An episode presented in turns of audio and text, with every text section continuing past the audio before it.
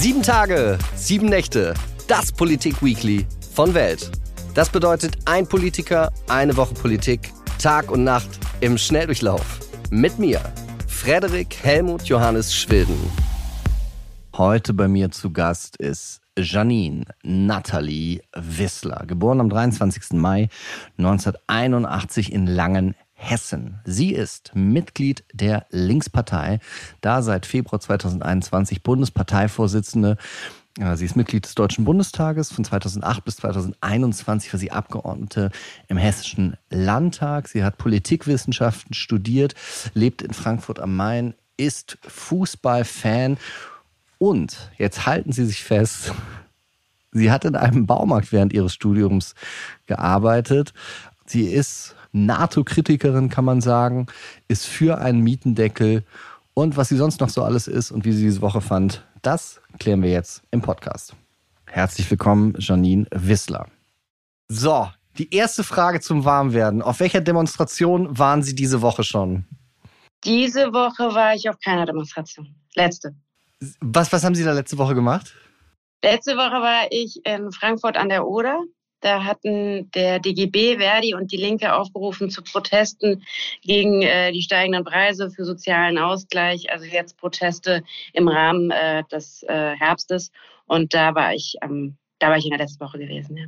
Haben Sie schon vom Führerskandal, so heißt er wirklich, auf dem Bayreuther Festspielhügel gehört, der diese Woche gekommen ist? Und was ist Ihre Meinung dazu? Können Sie mir kurz helfen? Es gibt im Libretto eines Stücks, also der Text der Oper. Ja, was da, ein Libretto ist, weiß ich. Ich war nie in der Oper, deswegen habe ich es nochmal erklärt. Da singt der Hauptdarsteller an einer Stelle das Wort Führer die Oper ist natürlich deutlich vor äh, dem Dritten Reich und, und vor Hitler und sowas äh, geschrieben und komponiert worden. Und da hat Katharina Wagner jetzt gesagt, ah, das muss getauscht werden und es soll Schützer rein. Und Christian Thielemann, einer der profiliertesten Dirigenten des Ganzen, der hat gesagt, das lasse ich mir doch nicht vorschreiben, was wir hier singen sollen. Das muss mir inmitten der Haushaltswoche des Deutschen Bundestags äh, untergegangen sein, diese äh, dieser, wie haben Sie es genannt, Skandal. War, waren Sie schon mal in Bayreuth? Nein. Weil interessiert Sie nicht oder nie ergeben? Er hat sich nie ergeben, aber ich bin auch jetzt nicht der ganz große Opernfan, um das ehrlich zu sagen. Also ich gehe lieber ins Theater oder ähm, ins Konzert und bin jetzt nicht der ganz große Opernfan. Also von daher war ich äh, auch nie in Bayreuth. Jetzt habe ich ja total vergessen, dass wir uns knallhart duzen in der Sendung. Deswegen die nächste Frage natürlich sofort mit du. Wann warst du das letzte Mal so lange feiern wie die finnische Premierministerin Sanna Marin? äh, das letzte Mal dürfte auch ein paar Monate her sein. Also vor dem Parteitag äh, gab es nicht so viel Zeit zu feiern. Ähm, aber ja, also die ganze Debatte ist ja völlig lächerlich. Also ich verstehe das. Äh, es ist ja völlig absurd, dass Sanna Marin soll einen Drogentest machen dafür, dass sie mal, äh, dass sie mit ihren Freunden privat feiert, wo man sich denkt, es gäbe so viele Politiker, die mal einen Drogentest machen sollten. Also da fielen mir einige ein, weil anders sich deren Politik und Handeln ja gar nicht erklären lässt und ihre Aussagen. Also eine völlig absurde äh, Debatte und ähm, ja. Also, ich fand das ja, es sonst keine Probleme gibt. Ich fand das ja eigentlich einen totalen Hoffnungsschimmer. Also zu sehen, dass man Re Regierungschefin sein kann, trotzdem ein Privatleben haben kann. Also mir hat das Hoffnung gemacht, dass eine junge Frau in diesem Amt sich genauso verhält, ehrlich gesagt. Ja klar, die anderen haben ja auch ein Privatleben. Ist ja nicht so, dass die nur die jungen Frauen in der Politik ein Privatleben haben, das haben die anderen auch. Ähm, bei denen äh, wird halt dann nicht darüber berichtet oder wenn es berichtet wird, äh, dann äh, wird das halt anders da wird das äh, einfach anders bewertet. Aber ich meine, natürlich, es gibt so viele Fotos von Politikern bei irgendwelchen Bierfesten oder ähm, in irgendwelchen Runden, wo ähm, Alkohol in Strömen getrunken wird und äh, die Leute auch teilweise ausgelassen feiern. Also das ist ja, ähm, da gab es halt keine solche Debatte darüber. Wir kommen zum ersten sehr ernsten Thema dieser Woche. Sollte Robert Habeck vielleicht mal kleinere Brötchen backen? Ist die Einstiegsfrage zu diesem Thema. Ja, ich, er wirkte etwas übermüdet, wenn ich das ehrlich sagen darf, äh, bei seinem Fernsehauftritt. Also das war, diese, diese ganze Debatte da um die Insolvenz, äh, das hat er sich ja natürlich ziemlich äh, verhaspelt da. Ich glaube, dass das Hauptproblem ist aber einfach so eine Krisenlösungsstrategie. Also es ist natürlich eine äh, ziemlich bescheuerte Idee, die Gasumlage einzuführen, die dann alle Verbraucherinnen und Verbraucher, die zufälligerweise mit Gas heizen, bezahlen sollen, weil die Mieter ja gar keinen Einfluss darauf haben, mit was sie heizen. Man hat den Leuten jahrelang erzählt, tauscht mal eure Ölheizungen aus und ähm, sich dann einfach so eine Verordnung auch noch von den Energiekonzernen mitschreiben zu lassen, die dann auch noch davon profitieren und überhaupt nicht gerettet werden müssen, weil sie dumm und dusselig verdienen und dann noch Geld oben drauf kriegen, das ist ein total, also das ist natürlich politisch total falsch und äh, das verstehe ich auch überhaupt nicht, warum er äh, das so äh, gemacht hat und dafür steht er vollkommen zu Recht in der Kritik und jetzt auch die Lösung, die er bei den AKWs gefunden hat, die ähm, ist keine Laufzeitverlängerung, aber es ist kritikwürdig, was er da macht. Wir kritisieren natürlich natürlich nicht, äh, dass er die Laufzeit nicht verlängert hat, sondern dass er überhaupt äh, es so aussehen lässt, als könnten Atomkraftwerke uns in dieser Situation überhaupt helfen. Also von daher steht er zu Recht äh, da natürlich für seine Politik in der Kritik. Ich möchte da erstmal, weil Sie meinten, naja, an diesen Gesetzesentwürfen, wo dann eben äh, die Energiekonzerne sozusagen mitschreiben, das ist ja, wenn wir das lange in den Parteien davor. Da waren es dann Automobilkonzerne, die äh, Gesetzesentwürfe vorab bekommen haben, da Sachen hin äh, zurückgeschickt haben, die dann im, im in den Ministerien berücksichtigt worden sind. Hat Sie das überrascht, dass das jetzt bei den, bei den Grünen sozusagen bei diesem, diese neue Generation, ich erinnere mich natürlich noch an dieses Bild, jetzt kommt Aufbruch, neuer Politikstil, dass jetzt bei Robert Habeck in einem grünen Ministerium das eigentlich genauso ist, nur von anderen Konzernen oder teilweise auch von den gleichen Konzernen? Es hat mich jetzt ehrlich gesagt nicht völlig überrascht. Also wenn man sich in den letzten Jahren angeschaut hat, wo der eine oder andere grüne Abgeordnete auch nach seiner politischen Laufbahn hingegangen ist, für wen äh, Leute zum Teil dann lobbyieren, dann hat es mich jetzt nicht völlig überrascht. Ja, ich meine, natürlich muss man auch sagen, das Wirtschaftsministerium war lange ähm, natürlich auch ähm, in der Hand äh, von Union und SPD, aber trotzdem trägt er natürlich die politische Verantwortung äh, dafür. Und äh, dieses Konstrukt der Gasumlage, das ist einfach völlig falsch. Deswegen muss die auch weg. Das kann man nicht äh, retten, sondern das hätte man aus Steuermitteln machen müssen. Da war aber Lindner dagegen. Und äh, dann hat Habeck äh, diese Verordnung gemacht und äh, ja, völlig zu Recht in der Kritik. Und jetzt eine Gasumlage einzuführen und gleichzeitig die Mehrwertsteuersenkung äh, zu machen, das ist total chaotisch. Und am Ende ist die Frage, wer wird, äh, was bedeutet das für die Menschen? Und das ist eben zu befürchten, dass jetzt auch durch das große Entlastungspaket, äh, dass da äh, eben bei vielen Leuten trotzdem die Belastungen eher weiter steigen als abnehmen. Ich möchte noch mal ganz kurz und dann will ich auch zu den Entlastungen und den Belastungen, die äh, kommen, äh, was fragen. Wie, wenn Sie in Ihrer Partei über äh, Gesetzesvorschläge, über Ideen diskutieren, halten, halten, da werden Sie doch wahrscheinlich auch Rücksprache mit Konzernen, mit Firmen, mit Interessensgruppen halten, oder? Also inwiefern ist das sozusagen ein kritisierenswerter Vorgang und inwiefern ist das normal, dass man das einfach muss?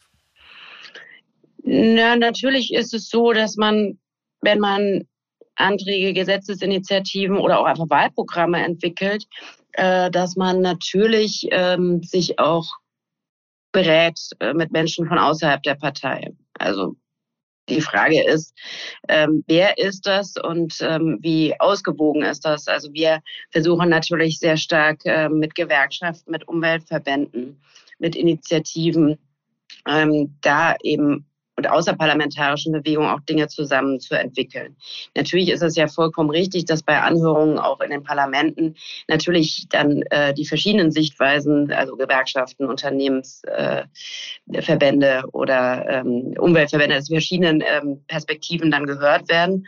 Aber ich habe, es gibt halt noch nie es gab halt noch nie den Skandal, dass eine Erwerbsloseninitiative im Arbeitsministerium saß und eine Verordnung geschrieben hat oder dass jetzt äh, die Umwelt-BI äh, das Gesetz geschrieben hat, sondern das sind natürlich große Unternehmen, das sind Lobbyisten, weil es ja auch quasi keine ja, es gibt ja keine Waffengleichheit. Ne? Also ich meine, große Unternehmen, die haben eine PR-Abteilung, die haben massenhaft Geld, die können ganze ja, Horden von Menschen quasi abstellen, ja, die einfach dazu da sind, im Bundestag, im Europäischen Parlament zu lobbyieren und äh, Kontakte zu halten und zu parlamentarischen Abenden einzuladen und so weiter. Und äh, das können ja kleine Gruppen, also was jetzt ich zum Beispiel die Erwerbsloseninitiative oder die Tafeln oder äh, die Umwelt-BI, die können das ja überhaupt nicht, weil sie natürlich diese Finanzierung finanziellen Mittel überhaupt nicht haben. Und deswegen für uns ist ja klar, natürlich vertreten wir Interessen von Menschen im Parlament. Und für uns sind das die Interessen der, der Mehrheit der Menschen, die, die beschäftigt sind, die Rentnerinnen und Rentner, die Studierenden, die Menschen am Hartz-IV-Bezug, ja, die Interessen der äh, Umweltbewegten. Das sind die Interessen, die wir äh, natürlich als linke Partei, als Partei der sozialen Gerechtigkeit vertreten. Jetzt möchte ich mal mit Ihnen über das Entlastungspaket reden. Ein Parteikollege aus dem Berliner Abgeordnetenhaus von Ihnen, Ferhat Kocak, der hat über das Entlastungspaket bei einer Demo gesagt, das ist kein Entlastungspaket, das ist eine Kampfansage an die Ärmsten. Sehen Sie das auch so? Und wenn ja, warum ist das so? Ja, das Problem bei dem Entlastungspaket ist, das klingt zwar total wuchtig und groß mit den 65 Milliarden, aber es ist einfach unausgewogen und das ist auch nicht nachhaltig. Das Problem ist, dass ähm, es Leuten Entlastungen gibt, die sie nicht dringend bräuchten und andere außen vor lässt. Ich will vorweg sagen, dass es auch gute Punkte in dem Entlastungspaket gibt. Also, dass diese schlimme Ungerechtigkeit, dass man die Rentnerinnen und Rentner, die Studierenden bei der Energiepauschale quasi einfach in Anführungszeichen vergessen hat, ja, was natürlich zutiefst ungerecht ist, das wurde jetzt korrigiert. Und ich finde, das, denke, das ist auch auf den Druck und auf die öffentliche Debatte zurückzuführen und auch auf die Ankündigung und die stattgefundenen Proteste, dass da eine Korrektur vorgenommen ist.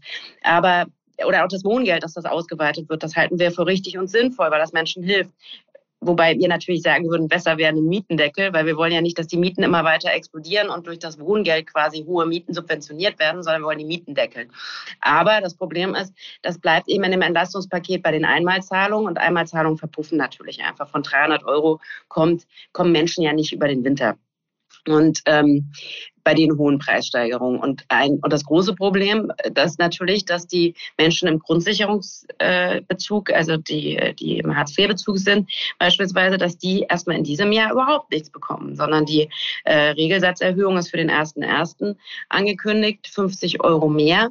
Ähm, aber erstens ist das viel zu wenig und zweitens ist das viel zu spät, weil die Hartz-IV-Regelsätze wurden in diesem Jahr um drei Euro erhöht für Erwachsene und zwei für Kinder. Das sind ungefähr 0,7 Prozent bei etwa etwa 8 Prozent Inflation. Und das sind ja Menschen, die vorher schon in Armut gelebt haben und die nicht wissen, wie sie ihre Einkäufe noch bezahlen sollen, wie sie am Ende des Monats noch genug Geld für Lebensmittel übrig haben sollen. Jetzt ist noch das 9-Euro-Ticket ausgelaufen und die hohen Fahrpreise kommen wieder. Also das ist das Problem bei diesem Entlastungspaket. Und gleichzeitig geht man nicht ran an eine echte Übergewinnsteuer, an den Gaspreisdeckel, da geht man nicht ran. Und äh, das ist das Problem dieses Entlastungspakets. Du hast es ja gerade auch angesprochen, dieses, dass Leute entlastet werden, die das gar nicht müssten. Und ich habe mich das selber bei mir auch gefragt, am, am Anfang, als diese 300 Euro, das, also die Hälfte davon äh, zum ersten Mal, ich weiß gar nicht mehr, wann das in diesem Jahr kam, da habe ich zu meiner Frau gesagt, irgendwie, äh, also ja, freue ich mich drüber, aber ehrlich gesagt, ich, ich, ich bin der Falsche. Und ich denke auch, dass Sie als, als Abgeordnete, sagen Sie auch, ja klar, ich freu, man freut sich natürlich über irgendwas, was man bekommt, aber warum hat man nicht einfach gesagt, man macht Einkommen X ist halt die Grenze und nur alles, was drunter ist, bekommt das. Weil ich, ich finde das absurd. Und das haben alle Menschen, die ich kenne, denen es gut geht, die haben auch gesagt, ich möchte nicht, dass Steuergeld zu mir kommt.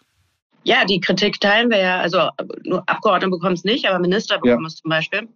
Und das bekommt eben auch der, der Einkommensmillionär. Und äh, das ist einfach völlig unlogisch, warum man diese Menschen eben auch entlasten sollte. Und klar, die zahlen eine Steuer drauf, aber sie behalten ja immer noch mehr, als was sie am Ende an die Steuer abgeben. Und äh, das ist völlig falsch. Und deswegen haben wir auch gesagt, wir wollen Entlastungen für die kleineren und mittleren Einkommen. Da kann man drüber diskutieren, wie genau man die definiert. Aber die Menschen, die zu den Besserverdienern gehören, die brauchen das nicht. Aber die, die eben wirklich kleine und ähm, kleine Einkommen haben, die wenig Rente haben, die brauchen eben nicht einmalig 300 Euro, sondern die brauchen zumindest mal, um über den Winter zu kommen, eine monatliche Unterstützung, damit das auch nachhaltig ist. Deswegen ist das genau unsere Kritik und unser Vorschlag. Weil natürlich kenne ich auch viele Leute, die sagen, ähm, es ist woanders nötiger als äh, bei mir, ich brauche es nicht.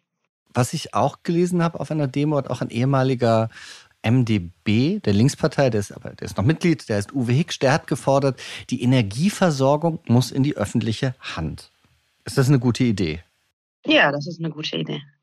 Das äh, ist eine gute Idee, weil wir der Meinung sind, dass Energieversorgung Teil der öffentlichen Daseinsvorsorge ist und deswegen natürlich unter demokratische Kontrolle in die öffentliche Hand gehört. Das heißt also Stadtwerke rekommunalisieren. Das können, ich sage mal so, es sind auch Bürgerenergiegenossenschaften. Ne? Die sind natürlich, äh, das ist natürlich auch eine sinnvolle Form.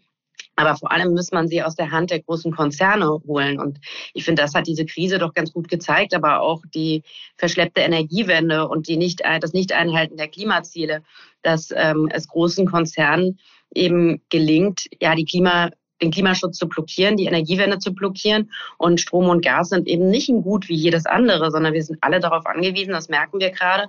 Und deswegen wäre es natürlich sinnvoll zu sagen, Energieversorgung ist ähm, Teil der öffentlichen Daseinsvorsorge. Es gehört in die öffentliche Hand unter demokratische Kontrolle, damit wir die Preispolitik ähm, anders gestalten können und damit man den Ausbau der Erneuerbaren voranbringen kann. Deswegen ist das eine gute Idee. Und ich finde, ähm, dass so wie wir in der Corona-Krise das bei den Krankenhäusern gesehen haben, also das ist einfach eine schlechte Idee ist, Krankenhäuser zu privatisieren, weil Krankenhäuser dann eben Dividenden erwirtschaften müssen für Aktionäre, während wir natürlich sagen, die Aufgabe von Krankenhäusern ist, Menschen gesund zu machen. Ja, die müssen keine Rendite abwerfen, was nur zulasten der Patienten und der Beschäftigten in Krankenhäusern geht. Arbeitsverdichtung, Stress. Also das hat die Corona-Krise ja sehr, sehr deutlich gezeigt. Und diese Krise zeigt eben, wie notwendig es ist, einen Einfluss auf die Energieversorgung zu haben, damit nicht die einen äh, sagenhafte Gewinne machen und die Verbraucher und Verbraucher nicht mehr wissen, wie sie es bezahlen sollen. Und äh, deshalb grundsätzlich Gesundheitsversorgung, also Krankenhäuser, Energieversorgung, das in die öffentliche Hand, äh, die Infrastruktur unter öffentliche Kontrolle, das ist eine richtige Forderung aus meiner Sicht oder auch aus unserer Sicht als Partei. Ich finde das total interessant, weil sie, also auch die letzten zwei Jahre, äh, weil du die letzten zwei Jahre so in, in diese, diese Idee gebracht hast, in, in den Bezugsrahmen gesagt hast, ah, das hat das ja gezeigt, weil ich sehe irgendwie so, dass die letzten zwei Jahre eigentlich gezeigt haben, auf keinen Fall den Staat irgendwas machen lassen, weil ich finde, also wenn wir uns angucken, so in, mit der Energie stehen wir ja so da, weil wir uns von staatlicher Seite so auf das Gas gesagt haben, das davon machen wir uns abhängig irgendwie. Mhm. Ähm, es haben ganz viele andere, also da habe ich mich gefragt und der, also mein, das habe ich auch schon mal hier in dem Podcast erzählt, mein Schwiegervater ist Unternehmer und der hat gesagt, also war so ein mittelständisches Unternehmen und ähm, der hat gesagt, also jeder Kaufmann, der ein Gut von einer Partei so groß einkauft wie Deutschland das Gas, hat halt einen totalen unternehmerischen Fehler gemacht. Und da frage ich mich, ist, ist, ist, die, ist die Politik so allgemein, aber man hat ja gesehen, das hat echt nicht funktioniert. Warum glaubst du, ist das trotzdem richtig? Die Kritik ist sehr berechtigt. Und ich finde auch, man muss in dieser Situation jetzt mit der Gasmangellage auch feststellen, dass Deutschland sich natürlich sehenden Auges auch in diese Situation gebracht hat durch eine völlig verfehlte Energiepolitik.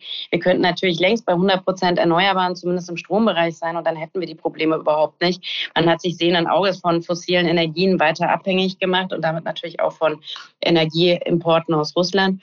Und ähm, das ist jetzt die Situation, äh, die wir haben. Also das ist Folge einer verfehlten Politik, vor der ja auch Menschen gewarnt haben. Also vor allem natürlich unter Klimaschutzaspekten, aber auch die Frage eben Abhängigkeit fossiler Energien. Das stimmt und das ist sicher richtig.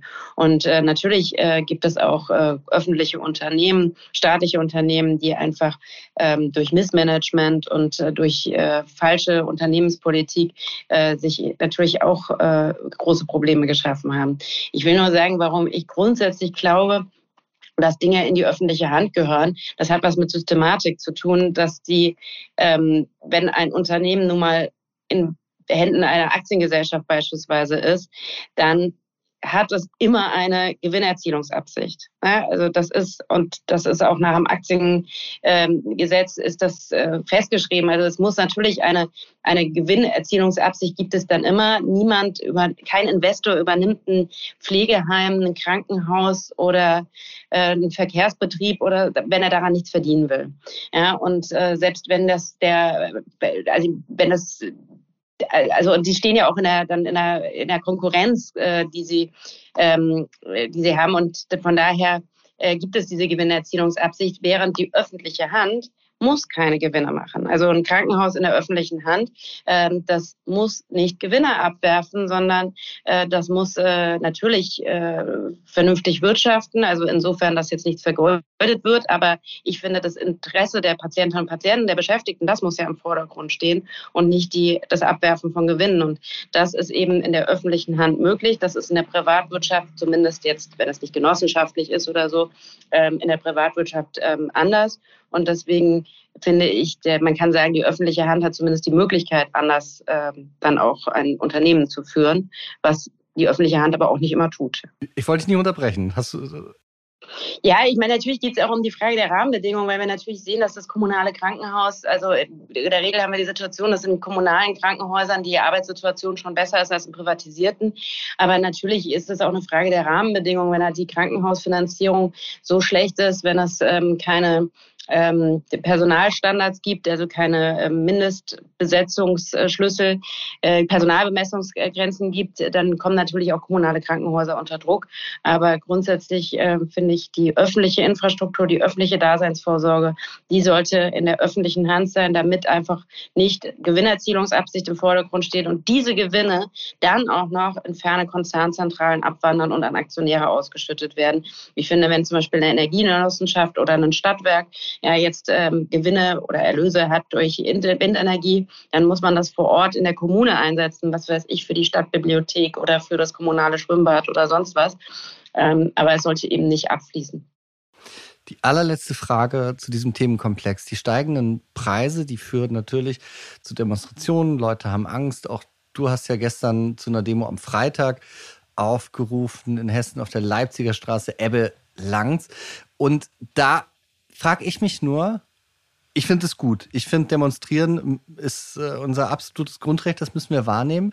Wenn ich dann aber so Sachen wie unserer Innenministerin Frau Faeser lese, die sagt, Demokratiefeinde warten nur darauf, Krisen zu missbrauchen, um Untergangsfantasien, Angst und Verunsicherung zu verbreiten. Ich meine, irgendwie, es gibt halt dann eine große Demo in deiner Stadt, wo du gegen äh, steigende Preise und so weiter. Und ja, vielleicht steht dann da ein Typ mit einem AfD-Aufnäher oder jemand, der keinen AfD-Aufnäher hat, aber es heimlich im Kopf hat irgendwie.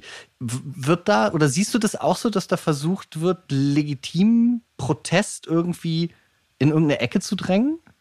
Das äh, sehe ich auch so. Also, dass da der Versuch ist, äh, eine Be Protestbewegung, die überhaupt erstmal entstehen ist, ein Stück weit ja zu delegitimieren, weil Klar ist ja, die Situation ist dramatisch. Wir haben schon vor der jetzigen Krise 14 Millionen Menschen in diesem Land gehabt, die in Armut leben.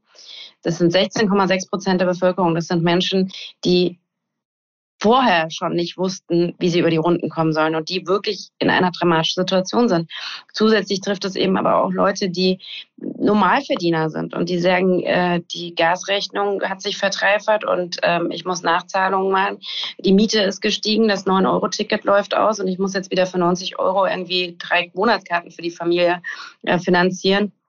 Und ähm, ich kann mir das einfach also wir kommen ja einfach unsere Grenzen und müssen an die Ersparnisse ran, falls Ersparnisse überhaupt da sind. Darf ja auch nicht vergessen, es gab ja vorher noch die Corona-Krise, wo viele Menschen in Kurzarbeit waren, auch schon an Ersparnisse rangehen mussten, sich vielleicht verschuldet haben.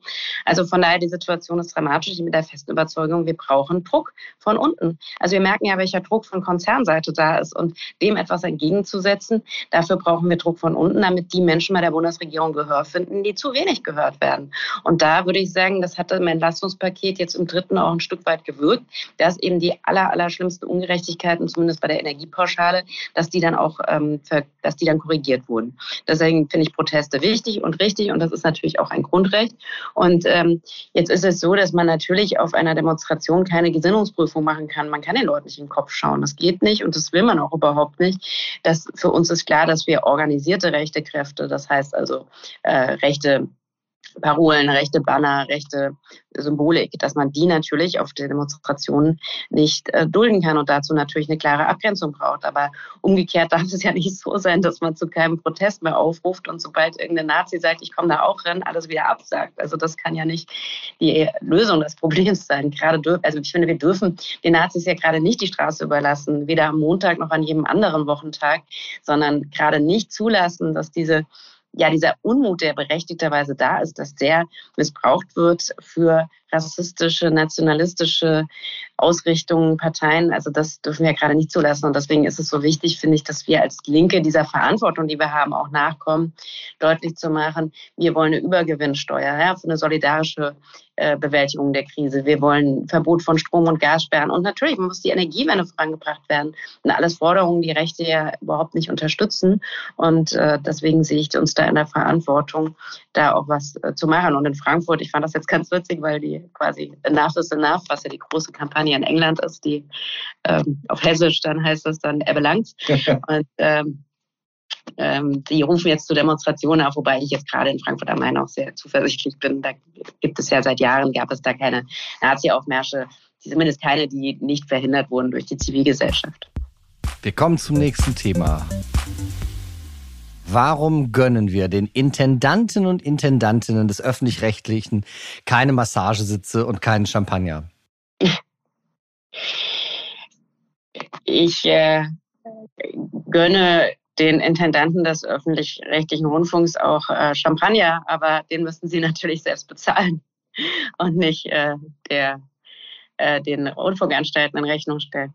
Also von daher, wenn das jetzt, also die Frage von RBB und anderes, also dass äh, die Menschen und vor allem auch die Beschäftigten ähm, äh, total sauer sind, zu Recht, ja, wenn es einfach überall Kürzungen gibt und äh, Einsparungen gibt und dann halt äh, rauskommt, dass man an anderer Stelle eben nicht so sparsam war, um es mal ganz vorsichtig zu sagen. Finde aber, man sollte es, man darf die jetzt auch nicht zulassen, dass die Debatte zum Anlass genommen wird, um den öffentlich-rechtlichen äh, grundsätzlich in Frage zu stellen. Also ich äh, finde, das ist notwendig und richtig, äh, dass wir äh, die öffentlich-rechtlichen haben und dass die auch finanziert werden. Und äh, wenn es da solche Entwicklungen gibt, dann muss das aufgeklärt werden. Dann muss man auch über die Frage von Gehaltsspreizung reden. Natürlich muss man die Frage stellen, warum es auch innerhalb einer öffentlich-rechtlichen Anstalt einfach solche großen Lohngefälle gibt ja, von irgendwie ähm, immer mehr Beschäftigten, die ja auch freie Mitarbeiter sind, die überhaupt keine festen Verträge mehr haben und sich da irgendwie von Auftrag zu Auftrag hangeln ja, und dann doch relativ ja, relativ wenig verdienen ja, und dann eben Intendantengehälter, die so astronomisch sind, also über die, das Gehaltsgefälle zu reden, das finde ich schon richtig. Hast du das Interview mit Frau Schlesinger in der Zeit gelesen? Ich habe über das Interview gelesen, ich habe es nicht im Original gelesen. Also äh, zu, zur Beschreibung, es war so Marlene Dietrich, also äh, Frau in einem schwarzen, weißen Hosenanzug, in so einem Ledersessel. Das, und so ein bisschen habe ich auch so gedacht, so wie Gordon Gecko in Wolf of Wall Street als Frau. Also es sah natürlich genial aus, aber ehrlich gesagt zum sozusagen zum Anlass, finde ich, hat es nicht so ganz gepasst. Und was ich inhaltlich total interessant fand, dass äh, so eine Art neues Selbstmitleid drin ist. Also auf so Vorwürfe, sagt Frau Schlesinger dann, ah, geschlafen habe ich nicht viel in der Zeit, genauso wie, wie Habeck ja gerade gesagt hat, ich komme nicht mal mehr zum Brötchen holen gerade, wenn es so um inhaltliche Sachen geht. Ähm, was denkst du, woher, woher kommt das, dass Menschen, sowohl Frau Schlesinger als auch Robert Habeck, also Menschen in Machtpositionen, jetzt auf einmal sagen, ah, ich komme gar nicht zum Brötchen holen, ich habe gar nicht geschlafen, obwohl es um Fehler in ihren Ämtern geht? Also bei mir kam das irgendwie so neu vor. Ich würde doch nicht auf die Idee kommen zu sagen, ach du, mir geht's auch ganz schlecht gerade, obwohl ich ganz viel, weiß ich nicht, Geld veruntreut habe oder äh, halt ein schlechtes Entlastungspaket beschlossen habe. Ja, also ich glaube wirklich jetzt äh, solche über Jahre ja offenbar existierenden Versäumnisse, nicht Versäumnisse, ja, sondern einfach ähm, ja, über Jahre hinweg existierende Missstände kann man jetzt nicht mit Schlafmangel erklären. Also natürlich kann man mal irgendwie, dass man irgendwie einen blöden Auftritt hat oder sich mal irgendwo ähm, mal, mal vielleicht auch irgendwie doof ausdrückt oder sowas, das kann man damit erklären. Aber es ist ja beim RBB-Schein ist ja nicht nur es ist ja nicht eine einzige Person dafür verantwortlich, sondern es ist ja da auch eine Struktur, die offensichtlich, wo es keine Kontrolle gab oder wo es keine oder wo man bewusst nicht kontrolliert hat oder das hat geschehen lassen. Also von daher ist es ja nicht nur das Versagen einer einzelnen Person, sondern eben auch äh, eine strukturelle Frage. Und äh, natürlich äh, auch, dass die Gasumlage so völlig falsch konstruiert ist, hat ja nichts damit zu tun, ob der Minister ähm, äh, jetzt irgendwie Zeitmangel hat, sondern sowas wird ja im Ministerium äh, von, von vielen äh, bearbeitet. Also ja, von daher finde ich, man muss halt auch das Problem auf die strukturellen Fragen und nicht nur auf die einzelnen Menschen, die tragen natürlich Verantwortung, aber auf die strukturellen Fragen legen. Also es ist ein Problem, wenn Lobbyisten im Wirtschaftsministerium Gesetze schreiben. Das ist einfach ein Riesenproblem und das muss aufhören. Und da müssen man muss strukturell ähm, eben Konsequenzen gezogen werden und im öffentlich-rechtlichen Rundfunk, wenn es das Problem gibt, dass es hier eben ja, solche Zustände gibt und ähm, Aufsichtsgremien es nicht mitbekommen haben, weggeschaut haben, bewusst weggeschaut haben oder darin verwickelt waren, dann müssen daraus eben Konsequenzen gezogen werden. Du hast gesagt, öffentlich-rechtlich nicht grundsätzlich in Frage stellen. Was für Produkte, was für Sendungen, was guckst du oder hörst du gerne? Was findest du, was findest du gut am öffentlich-rechtlichen? Also zum einen bin ich eine totale Inforadio-Hörerin. Also ich höre wirklich äh, sehr, sehr, sehr viel Radio. Also auch wenn ich jetzt sehr viel in Berlin bin, immer noch am liebsten meinen äh, Heimatsender, also HR Info. Äh, des Hessischen Rundfunks, den höre ich einfach unglaublich viel und finde gerade Radio ähm, und auch also für den tägliche Information, aber eben auch gerade äh, gerade am Wochenende auch die größeren Reportagen. Das ist was, was ich persönlich sehr stark ähm, für mich wahrnehme. Aber natürlich auch ähm, ARD, ZDF und die dritten Programme, ob das äh, die klassischen Nachrichtenformate sind, ähm, die ähm, Politik, politischen Magazine natürlich. Ähm, ich finde, ja, was weiß ich, sowas wie äh, Titelthesen, Temperamente, das gehört zu, zu den Sachen, die ich sehr gerne sehe. Äh, ansonsten schätze ich auch den Tatort und äh, die, das aktuelle Sportstudio. So für mich persönlich, was ich jetzt äh, am häufigsten, würde ich sagen, im öffentlich-rechtlichen schaue. Ist das, wenn man über so Reformen spricht, findest du, dass die Helene Fischer Show von allen Deutschen finanziert werden sollte? Naja, also ich finde das grundsätzlich richtig, dass wir den, also dass wir öffentlich-rechtlichen Rundfunk haben. Ich finde, dass wir mal darüber gucken, nochmal gucken sollten, irgendwie, wie man Rundfunkräte besser besetzen kann, ja, oder so irgendwie mal so besetzen kann, dass die Gesellschaft stärker widerspiegelt. Ich fand das gerade in Hessen immer äh, problematisch. Ich finde, am Ende sollte sich nicht die Politik in die Gestaltung der, des Programms einmischen. Also natürlich ist es auch bei mir so oft gewesen, dass ich, äh, was weiß ich, bei mir auf der, was der Hessische Rundfunk, dass ich dachte, ach Mensch, mach doch ein bisschen mehr Politik und ein bisschen weniger irgendwie Unterhaltung. Aber ja, ich glaube, dass wir uns da als Politik, also da kann sich nicht Politik in Programmgestaltung einmischen. Das fand ich nämlich echt. Ich war bei der ersten, das ist seit, ich weiß nicht, seit sieben Jahren sind diese Rundfunksitzungen öffentlich. Und da war ich bei der ersten öffentlichen Rundfunksitzung dabei und da habe ich mich gewundert, weil halt der halbe Bundestag da saß. Und dann habe ich da auch, also irgendwie, und dann, das war noch davor in der Zeit, da hatte ich dann mal gelesen, dass Markus Söder mal irgendwie angerufen hatte und gesagt, ah, der Bericht, der passt ihm nicht, dann jemand anders aus einer anderen Partei. Also würdest du sagen, Politiker, äh, Politiker und Politikerinnen vielleicht einfach ganz raus aus dem Rundfunkrat? Und wenn ja, wer soll da rein? Wer soll das kontrollieren? Also ich glaube, dass wir schauen müssen, dass eben Gesellschaft sich stärker abbildet. Ja, also das ist ja auch in den letzten Jahren hat sich das ja auch ähm, ein bisschen verändert, aber dass man eben ja, also die Vielfalt der Gesellschaft sich auch ein bisschen abbildet. Ne? Also ich meine, ein klassisches Beispiel zum Beispiel, die Kirchen waren immer Mitglieder des Rundfunkrats, aber die anderen Glaubensgemeinschaften dann vielerorts nicht. Und äh, das ist in den letzten Jahren ein Stück weit korrigiert worden. Dann ähm, ist es äh, so, dass äh, ja dann teilweise in Hessen war das mal ziemlich extrem. Da hat äh, Roland Koch, nachdem er Ministerpräsident wurde, hat den Rundfunkrat ziemlich umgebaut ja, und hat dann dafür gesorgt, dass zum Beispiel ähm, der ähm, der Bund der Heimatvertriebenen dort einen Sitz äh, bekommt, äh, beispielsweise.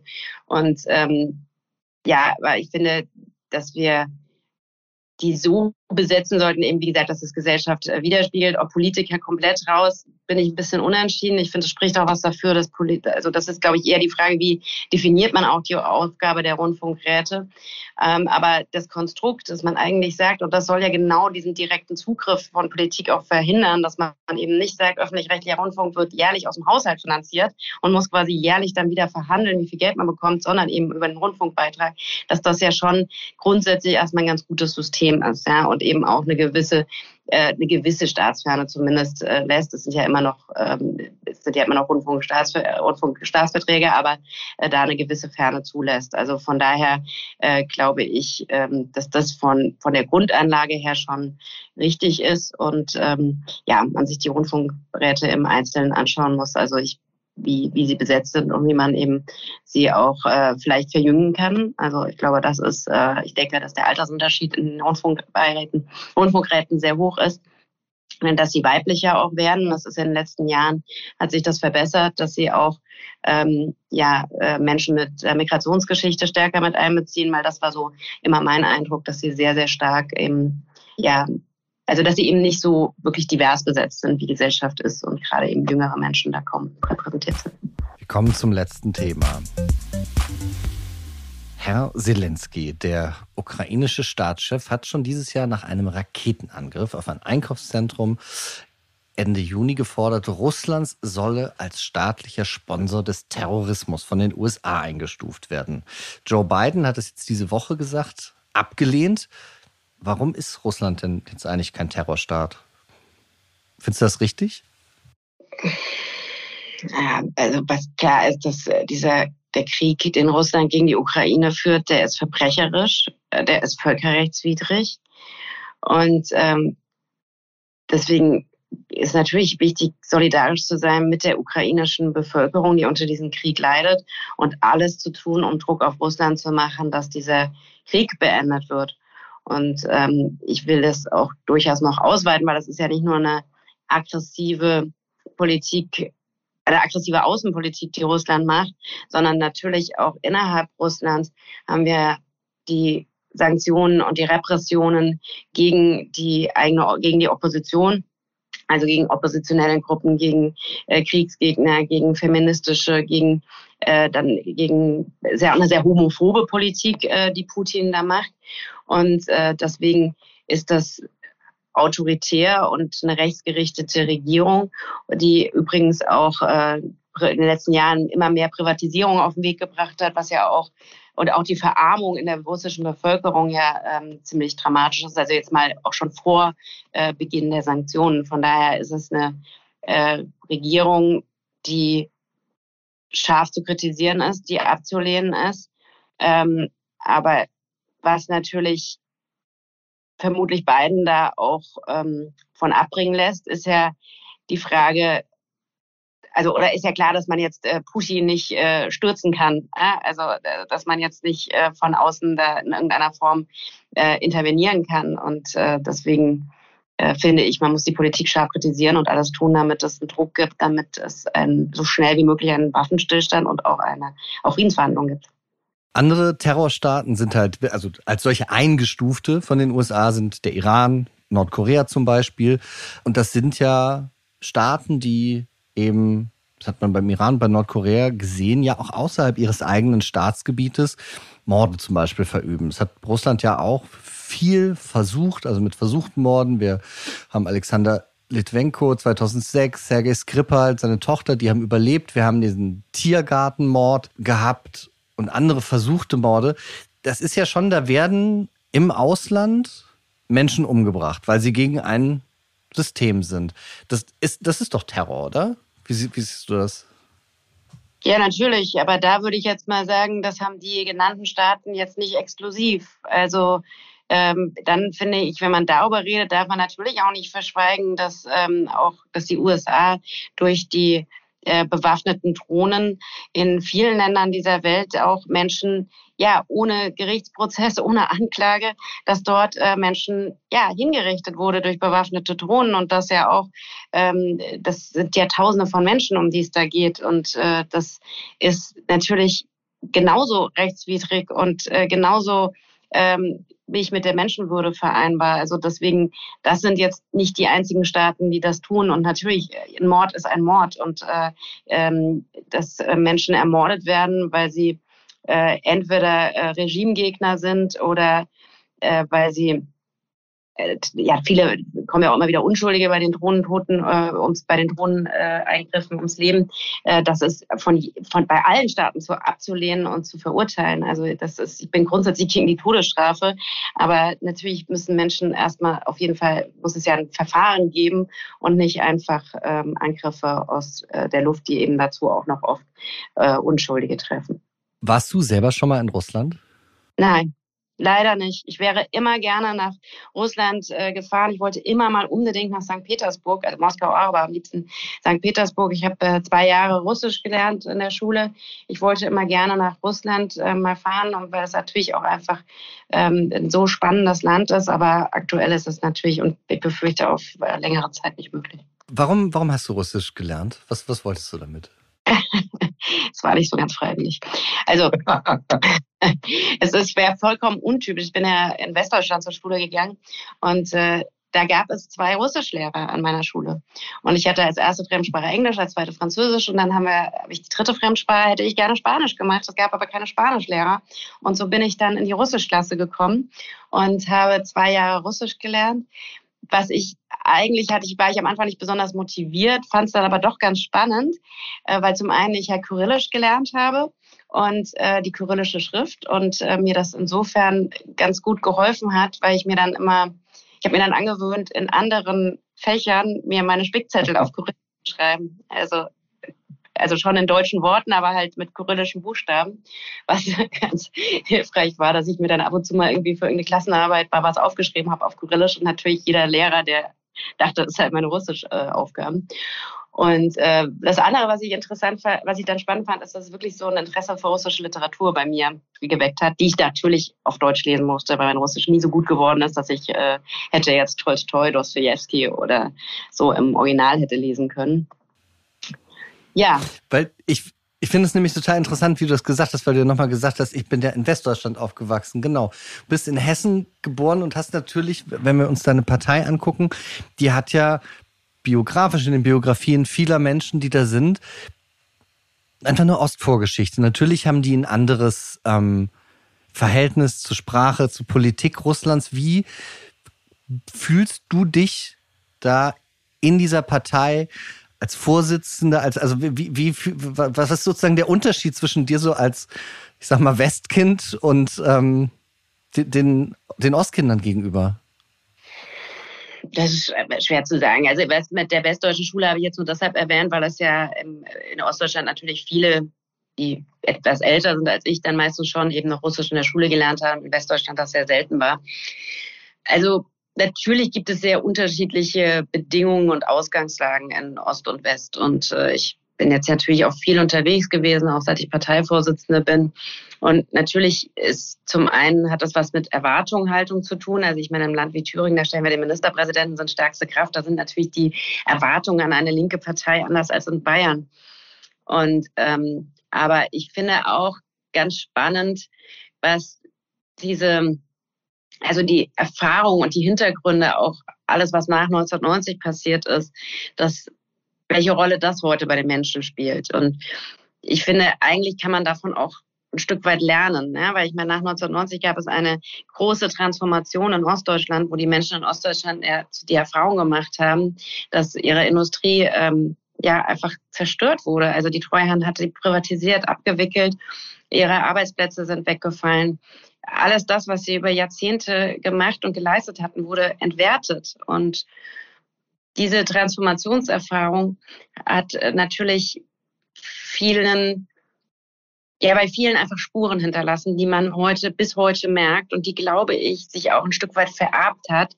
Auch wenn jetzt heute Leute, die in meinem Alter sind oder noch jünger, äh, ja, die DDR gar nicht mehr so erlebt haben, dort nie gearbeitet haben.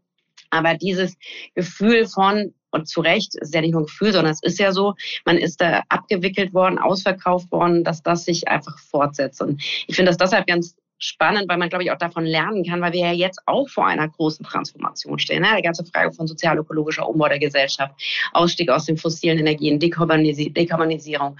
Ja, und da, finde ich, müssen wir gerade daraus lernen, dass wir eben nicht ganze Landstriche verwüsten und ähm, äh, abhängen, weil dort die Industrie kaputt geht, sondern dass es so wichtig ist, einen sozialen Ausgleich zu schaffen, Perspektiven zu schaffen, ja und ähm, ja Zukunftsperspektiven eben für die Menschen äh, zu schaffen. Das äh, denke ich ist dringend notwendig. Hast du durch ja durch deine Erfahrungen, die, die, du jetzt mittlerweile auch schon, schon so lange gemacht hast, aber hast du dafür so ein Verständnis, wenn dann Sarah Wagenknecht zum Beispiel sagt, das ist ein Wirtschaftskrieg von Deutschland gegen Russland, der jetzt gerade ist, oder Gregor Gysi, der gesagt hat, ah, naja, auch der Westen trägt einen Schuldanteil daran. Kannst du dem aus diesem Verständnis eher zustimmen oder sagst du im Moment, wo sind wir denn hier? Wir müssen ganz irgendwie, ich sehe Täter und Opfer da ganz klar anders. Also klar ist, dieser Krieg wurde durch Russland, durch Putin begonnen. Es hat ihn niemand dazu gezwungen und ein Angriffskrieg ist ein Angriffskrieg und den lehnen wir als konsequente Friedenspartei ab, unabhängig davon, wer ihn führt. Und natürlich haben Kriege Vorgeschichte und Gründe, das gilt aber für alle Kriege. Aber wer eben Bomben wirft, äh, wer Menschenleben ja nicht nur gefährdet, sondern eben auch auslöscht, wer mit Soldaten in ein anderes Land einmarschiert, der trägt dafür die Verantwortung und auch die Schuld. Dass man, dass deshalb unsere Kritik an der NATO nicht obsolet ist, finde ich aber auch natürlich selbstverständlich, weil, weil Russland einen Angriffskrieg führt, heißt das ja nicht, dass die Kriege, die die NATO oder die NATO-Staaten geführt haben, dass die deshalb richtig sind. Natürlich nicht. Die bleiben ja völkerrechtswidrig. Und im ähm, Irak oder in Afghanistan sind so viele Menschen gestorben. Und das müssen wir doch kritisieren ja? oder auch deutlich machen, dass es natürlich auch heute so viele Kriege und bewaffnete Konflikte stattfinden, die leider medial nicht so viel Beachtung finden. Und was noch viel schlimmer ist, ähm, die Menschen, die vor diesen Kriegen flüchten, erfahren nicht die gleiche Solidarität.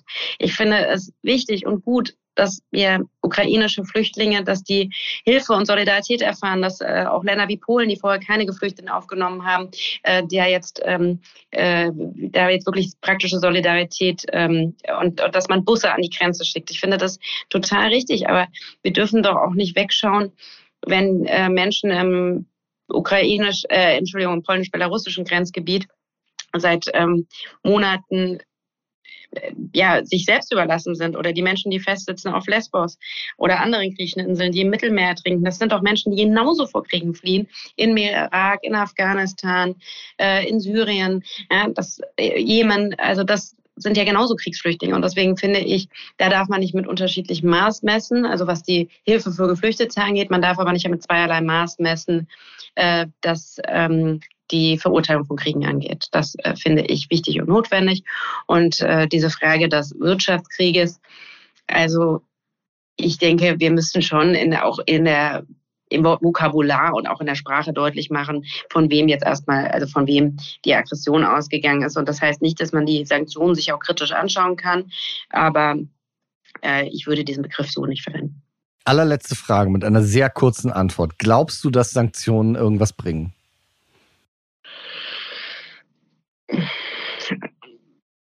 Das,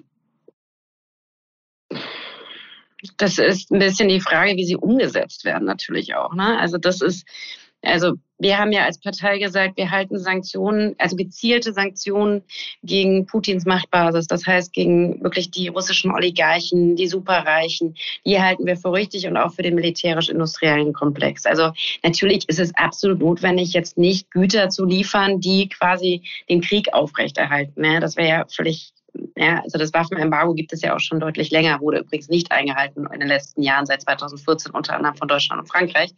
Also das ist natürlich äh, total richtig. Man läuft, man liefert ja keine äh, Waffen, also keine, keine Güter in einen laufenden Krieg, die dort verwendet werden können. Wie gesagt, bei den äh, gezielten Sanktionen bin ich einfach ein bisschen unsicher, ob sie irgendeine Wirkung haben, weil zum einen sie gar nicht konsequent umgesetzt werden, gerade in Deutschland, was ja ein großes Geldwäscheparadies ist und wir überhaupt nicht wissen, wem eigentlich was gehört. Und äh, wenn jetzt äh, ähm, einfach, äh, weil sie der, der Besitzer der TUI-Aktien einfach die Aktien an seine Frau überschreibt und damit raus aus den Sanktionen ist, ist das natürlich ein Problem. Also von daher fände ich es auch wichtig, sich mal wirklich anzuschauen, was die Sanktionen in der Praxis, also welche Auswirkungen sie haben. Ja, und äh, weil zum Beispiel im Bereich des Gas, der Gasversorgung gibt es ja überhaupt keine Sanktionen. Ne? Also es gibt ja also gar keine kein Gasembargo oder ähm, ähm, jetzt, äh, dass in irgendeiner Form äh, die Europäische Union jetzt die Gasversorgung da irgendwie gekappt, also die die Gaslieferung von, von europäischer Seite aus gekappt hätte. Trotzdem haben wir jetzt diese Verknappung von Gas. Also wie sie wirklich wirken, wäre interessant, äh, sich anzuschauen. Natürlich haben sie eine Wirkung auf die russische äh, Wirtschaft, das auf jeden Fall. Und sie haben offensichtlich eine Wirkung darauf, dass eben auch Ersatzteile fehlen und so weiter. Ähm, aber bisher hat es natürlich nicht die den Erfolg gehabt, dass es eben jetzt wirklich äh, zu ja, einer Behandlungs-, einer größeren Behandlungsbereitschaft führt. Janine Wissler, vielen Dank, dass du da warst und es war wie immer der schönste Tag in meinem Leben. Wohl dem, der so viele schönste Tage in seinem Leben hat. Ja, vielen Dank für die Einladung. Jetzt wünsche ich Ihnen erstmal das schönste Wochenende Ihres Lebens ich mache ja immer so Tipps, was Sie machen könnten ins Freibad oder sowas, sage ich. Dieses, diese Woche sage ich mal gar nichts. Einfach das machen, worauf Sie Lust haben. Wir hören uns nächste Woche. Viel Spaß. Äh, Wünsche, Anregungen, Liebesgeständnisse, alles bitte an audio.welt.de. Natürlich auch Kritik. Kritik finde ich sehr gut.